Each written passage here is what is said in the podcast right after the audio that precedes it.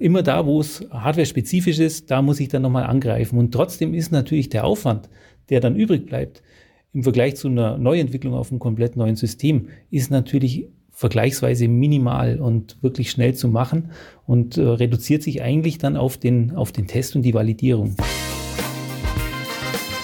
Fünf Minuten Automatisierung. Mit Branchen- und Technologieinsider Kai Binder und seinen Gästen.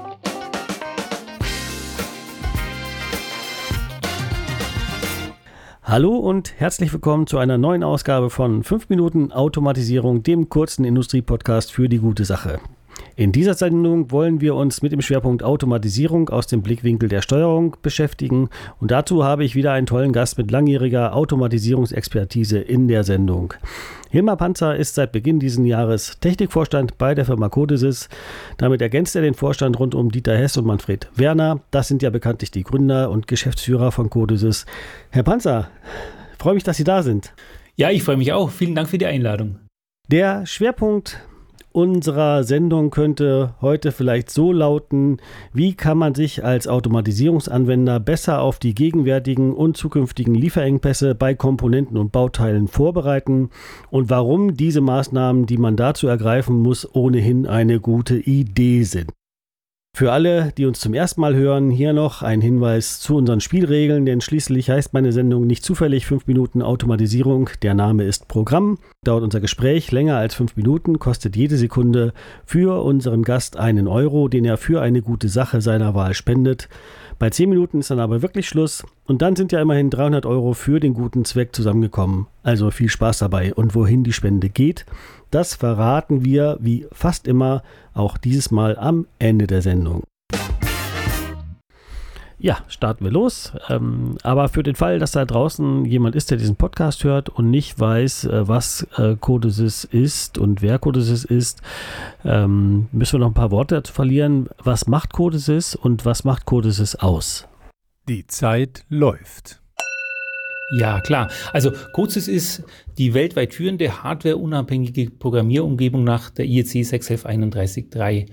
Also eine Programmiersuite, die ähm, ja alle Anforderungen ähm, des Automatisierers vollständig löst. Also das Tolle daran ist, es ist eben keine sind keine einzelnen Technologiebausteine, sondern es ist ähm, eine komplette äh, Lösung, eine komplette Suite, ein Tool, in dem alle Aspekte, die man äh, bei der täglichen Arbeit als ähm, Applikateur und Steuerungsprogrammierer braucht, abgedeckt sind. Gucken wir mal ein bisschen äh, näher. Wir hatten uns ja mal so ein bisschen zum, zum Thema äh, im Vorgespräch rausgenommen. Ähm, Komponentenmangel, Bauteilmangel, das ist natürlich eine Herausforderung. Was ist da los am Markt? Ja, das ist äh, tatsächlich ein, ein großes Problem äh, das wir häufig von unseren Kunden berichtet bekommen. Wir selbst sind ja da Gott sei Dank überhaupt nicht betroffen als Softwarehersteller. Da kann man ja quasi vervielfältigen, wie man will. Aber eben für unsere Kunden ist das wirklich ein gravierendes Problem. Also nicht nur die Preise, sondern überhaupt die Verfügbarkeit. Und ähm, ja, es ist aber auch was, was ähm, wo wir eigentlich eine ganz gute Antwort drauf haben als Codesys. Und zwar, also ich habe ja vorher erwähnt, dass es sehr, sehr viele unterschiedliche Gerätehersteller gibt, die Codesys eben einsetzen und auf ihren Geräten ausliefern. Und ähm, ja, das war schon immer, also schon als, als Codesys gegründet wurde oder in den ersten Jahren war das immer ein großer Pluspunkt von, von Codesys, dass es quasi ein Produkt ist und mh, hm, als Standard ähm, dem Anwender erlaubt, eine Applikation, die er für eine Maschine, für eine Anlage auf einer Steuerung betrieben hat, portieren zu können auf eine andere Steuerung. Das war anfangs eigentlich ähm, hauptsächlich ein, ein Argument, ähm, dass man eben ja Second Source ähm, Verfügbarkeit hatte. Also wenn der Hersteller A eben nicht die Erwartungen erfüllt hat, dann hätte es der Hersteller B ähm, zum Einsatz kommen könnten, können beim Kunden, ohne dass der äh, seine ganze Mannschaft neu anlandet auf eine, auf eine andere Software-Tool. Das war eben immer Codesys. Und ähm, dieser Vorteil, der zieht auch heute bei, der, bei dem Bauteilmangel, weil wenn eine Steuerung gerade nicht verfügbar ist, ja, dann hat er eben der Maschinen- oder Anlagenbauer die Möglichkeit, relativ leicht äh, zu switchen auf, auf ein vergleichbares ähnliches Produkt. Und dann erfüllt sich auch sozusagen das Versprechen äh, einer Second Source an der Stelle. Ähm, jetzt äh, kann ich mir vorstellen, da gibt es natürlich immer in, in jeder Steuerungswelt gibt es äh, firmenspezifische ähm, Komponenten, auf die man sich dann vielleicht auch äh, verlassen hat. Und ähm, das ist ja so eins der Hindernisse, die man sich so vorstellen könnte, was weiß ich, lokale EAs beispielsweise. Ähm, was gibt es so an Herausforderungen, wenn man von einer von einem Lieferanten zum anderen umstellen will. Ja, da haben Sie ganz recht, Herr Binder. Also das ist ähm, eigentlich die, die Peripherie ist eigentlich der, ähm, ja, der, der größte Hinderungsgrund. Also wenn ich mir jetzt eine Steuerung vorstelle, die anreihbare äh, EA-Klemmen hat, dann sind die in der Regel proprietär und dann äh, muss ich, wenn ich auf eine andere Steuerung wechseln will mit meiner Applikation, muss ich natürlich ein passendes, vergleichbares EA-System finden. Auch da muss ich dann nur eine dünne Mapping-Schicht anpassen. Die, die Applikation bleibt quasi gleich. Wenn ich vorher schon auf, ich sag mal, allgemeine Feldbus-Schnittstellen gesetzt habe, dann äh, entfällt das quasi. Also dann kann ich ja wirklich, ähm, nachdem das eine, eine, standardisierte Schnittstelle ist, von einer Steuerung auf die andere portieren und das eigentlich mit einem Klick. Mhm. Man muss auch sagen, dass wir an anderer Stelle auch sehr viel ähm, investiert haben, um, um, äh, ja, um da so eine Allgemeingültigkeit zu schaffen. Also mir fällt jetzt da die, die, die Motion Control ein. Wir haben schon von Anfang an eigentlich so eine, eine Standard Servoantriebsschnittstelle eingeführt, die es erlaubt, dass man Antriebe Modell A durch einen Antrieb Modell B ersetzt und wenn man nicht auf wirklich spezifische Eigenschaften äh, der Geräte gesetzt hat und die in der Applikation verwendet hat, dann äh, funktioniert das problemlos. Mhm. Ja. Aber klar, immer da, wo es hardware-spezifisch ist, da muss ich dann nochmal angreifen. Und trotzdem ist natürlich der Aufwand, der dann übrig bleibt, im Vergleich zu einer Neuentwicklung auf einem komplett neuen System, ist natürlich vergleichsweise minimal und wirklich schnell zu machen und äh, reduziert sich eigentlich dann auf den, auf den Test und die Validierung. Mhm. Okay. Welche Rolle spielen denn dann so Standards wie beispielsweise der Motion-Standard von der PLC Open, aber da gibt es ja auch äh, andere Standards, die man da noch nutzen kann? Die fünf Minuten sind um. Ab jetzt zählt es für die gute Sache. Also die PCA Open Motion Control Bausteine, die sind ähm, ja auch vor ungefähr 20 Jahren entstanden und auch tatsächlich haben sich auch äh, sehr stark verbreitet. Also wir bieten da eben ähm, Bibliotheken an, die genau diesen Standard nutzen, den aber auch entsprechend erweitern und, und auch andere Technologiefelder wie jetzt zum Beispiel CNC noch mit, mit abdecken. Und da ist aber die eigentliche Frage ist dann eigentlich diese Schnittstelle zum Antrieb hin. Ähm, da gibt es ja auch unterschiedliche Kommunikationsstandards. Da hat sich von der, von der CIA, also Canon Automation, dieser 402er Standard, den es auch schon seit, ich denke, 20, 25 Jahren gibt, der hat sich ähm, sehr etabliert. Der ist auch zum Beispiel jetzt äh, nicht nur auf CanOpen, sondern auch auf EtherCAD äh, verfügbar und ähm, hilft sehr stark dabei, ähm, ja, dass die Geräte einheitlich funktionieren und dass man da eine gewisse Austauschbarkeit erreicht bei Bedarf. Mhm. Jetzt kann ich mir vorstellen, äh, wenn man ein bisschen in die Zukunft der SPS guckt, ähm, äh, Stichwort Virtualisierung, dass es ohnehin eine ganz gute Idee ist, äh, diese Art von Architektur zu wählen. Also das heißt, die lokalen EAs wirklich auf den Prüfstand zu stellen und die Steuerung über einen Feldbus anzubinden. Denn bei einer virtuellen SPS geht es ja gar nicht anders. Genau. Also bei einer virtuellen SPS müssen Sie das machen, sonst ähm, wie sollen Sie sonst die, die Sensoren und Aktoren erreichen?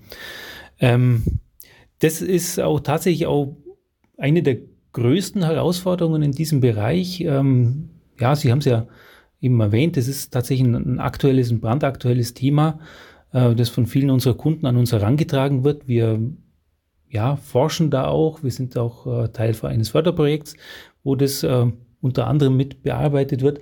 Und da geht es eben darum, ob man nicht Steuerungen ähm, ja eben in virtuellen Containern ähm, auf Servern ausführen lassen kann. Also dann natürlich viele äh, Steuerungen auf einer Serverinstanz, um, um Geld zu sparen. Und da ist natürlich die Kommunikation ein wichtiges und, und noch nicht ganz gelöstes Thema auch. Mhm. Ja, ähm, äh, spannend. Also äh, da sind Sie in so einem Forschungsprojekt. Äh, wann wissen Sie, wann man mm, ja äh, in dem Bereich äh, bei Codesys mit einer Lösung oder einem Prototypen irgendwas in der Art rechnen könnte? Ja, ich denke also zum, zum ersten Prototypen, ähm, da kann man relativ einfach gelangen. Also wir haben ja ähm, in unserem Programm auf dem Codesys Store, da gibt es ja schon äh, Laufzeitsysteme für, ähm, wir nennen die Standardplattformen. Also da gehört zum Beispiel Industrie-PC mit Windows oder eben mit Linux dazu.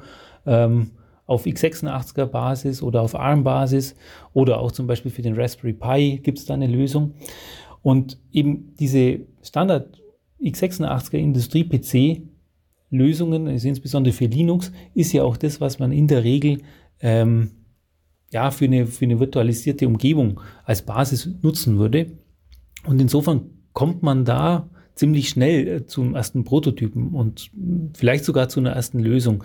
Da ist natürlich der, der Teufel sitzt da natürlich auch wieder im Detail, weil äh, ich will ja dann auf dieser, ähm, ja, auf dieser Serverinstanz auch viele viele Steuerungen ausführen, damit sich's äh, rentiert.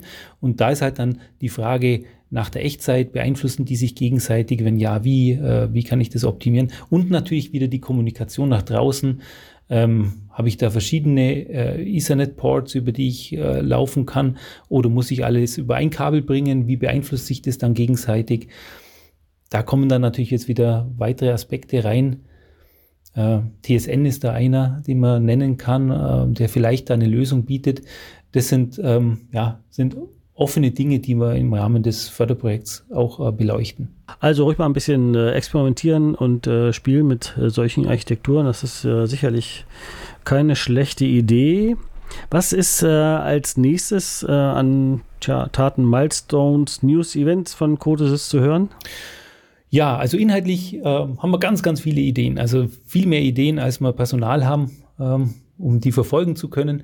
Aber das, die angesprochene Virtualisierung ist sicher eines, äh, das uns gerade sehr beschäftigt. Was äh, Events betrifft, äh, steht ja die Hannover Messe an. Da sind wir selbst seit einigen Jahren äh, nicht mehr mit einem eigenen Stand vertreten, sondern als, als Unteraussteller.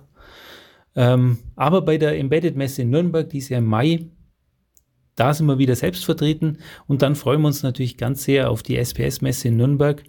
Ähm, das ist unsere Hauptmesse und ähm, da waren wir sehr traurig, dass die äh, die letzten Jahre nicht stattfinden konnte und äh, freuen uns umso mehr, dass wir, und davon gehe ich ganz stark aus, dieses Jahr äh, wieder unsere Kunden begrüßen dürfen an unserem Stand und wieder zum persönlichen äh, Gespräch treffen. Sehr schön, ja. Das war es eigentlich äh, zum fachlichen Teil. Ich habe jetzt noch äh, so einen ja, Fun-Spielteil in der Sendung. Ähm, fünf Fragen, 60 Sekunden. Haben Sie Lust drauf? Ja, natürlich. Sehr schön. Fünf Fragen, 60 Sekunden ab jetzt. Was darf man von Ihnen erwarten? Ich denke Ehrlichkeit und ähm, Zuverlässigkeit und ich hoffe auch ein gewisses Maß an Kompetenz. Mhm. Was darf man von Ihnen nicht erwarten? Nein, das ist gar nicht so leicht. ähm, Wunder. Okay. oh, sehr salomonische Antwort. Wenn Sie einen Wunsch frei hätten, wen würden Sie gerne mal treffen? Zum Abendessen, zum Interview, wie auch immer. Ich glaube, ich würde die Frau Merkel äh, gerne mal treffen. Mich hat es immer fasziniert, wie sie so viele Jahre mit so viel ähm, ja, Belastung und sicher auch Druck äh, umgehen konnte und äh, fand es ähm, ja, äh, sehr faszinierend, wie, wie ihr das gelungen ist. Jetzt kommen wir zur vorletzten Frage. Ähm, eine Standardfrage hier in 5 Minuten Automatisierung. Was gehört in einen guten Picknickkorb? Oh, in einen guten Picknickkorb. Ja, da gehört, ähm, ja, ich würde sagen, äh, ein Allgäuer Bergkäse. Ja, ich muss mal ein bisschen Werbung auch hier für die Gegend machen, ähm, den ich sehr empfehlen kann. Genau, Allgäuer Bergkäse und ähm, mhm. ja, ähm, passendes Bier dazu. Ähm, ja, und vielleicht ein, ein, ein Stück Brot als Beiwerk. Sehr schön. Und äh, last but not least, ähm, äh, an wen geht die Spende für die Zeit, die wir die fünf Minuten überschritten haben? Ja, unsere Spende geht aus ähm, aktuellem Anlass an das Aktionsbündnis Deutschland hilft, Nothilfe Ukraine. Die Kurzes Group wird da sehr gerne die 300 Euro spenden und meine Frau und ich, wir haben uns entschieden aufgrund der Dramatik der Lage, dass wir uns äh, da anschließen wollen und den gleichen Betrag auch nochmal äh, zur Verfügung stellen werden. Oh, sehr gut, sehr passend und äh, vielen Dank dafür. Das ist auf jeden Fall ein guter Zweck. Das äh, war's schon äh, in fünf Minuten Automatisierung in dieser Woche. Mein Gast äh, heute war Hilmar Panzer, CTO bei der Firma Codesys und ähm, Falls ihr Fragen, Sorgen, Anregungen habt zu dem äh, Podcast, dann könnt ihr mir gerne schreiben. Ich leite die Fragen dann weiter an den äh, Hilmar Panzer. Und äh, ansonsten gibt es ja die einschlägigen Webseiten von Codesys und ähm, ich glaube, da findet man auch das eine oder andere noch zu dem, was wir heute besprochen haben. Ja, Hilmar Panzer, vielen Dank. Hat mir großen Spaß gemacht. Herr Binder, mir ebenfalls. Vielen herzlichen Dank und alles Gute Ihnen. Vielen Dank fürs Zuhören. Dieser Podcast wurde euch präsentiert vom SPS Magazin, dem führenden Fachmedium rund um Automatisierungstechnik und Industriekommunikation. Wenn euch die Episode gefallen hat und ihr den Podcast unterstützen wollt, denkt ans Liken und Posten. Und wenn ihr keine Ausgabe verpassen wollt, dann folgt uns auf LinkedIn company sps-magazin. Vielen Dank und wir hören uns beim nächsten Mal.